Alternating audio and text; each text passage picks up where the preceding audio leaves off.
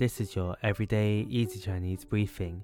大家好，我是林老师，and in under five minutes every weekday, you'll learn a new word and how to use this word correctly in phrases and sentences. Today's word of the day is 自,自, which means self. Let's practice by making different words, phrases, and sentences with 自. The first word is 自雇,自雇,自雇 which means self-employed. A way of using it in a sentence is 他辞去了工作，决定开始自雇经商。他辞去了工作，决定开始自雇经商。He quit his job and decided to start a self-employed business. Another word we can create with 自 is 自由职业。自由 职业 which means freelance. Let's again look at each character of this word. 自由 means freedom and 职业 means occupation. A way of using it in a sentence is 越来越多的人选择自由职业来追求灵活性和工作满足感。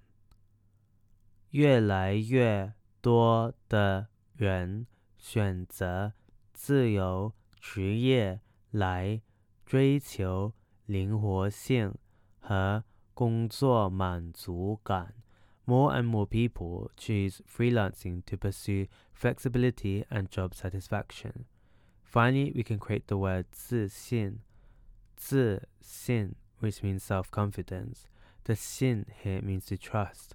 A way of using it in a sentence is 他的自信心让他充满了勇气去追求梦想。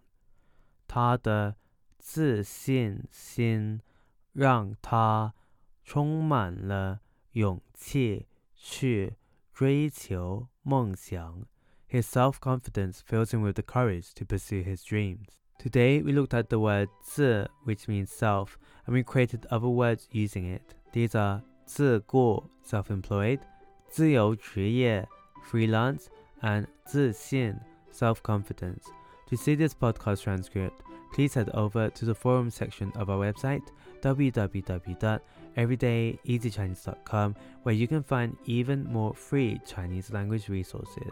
See you again soon for more practice.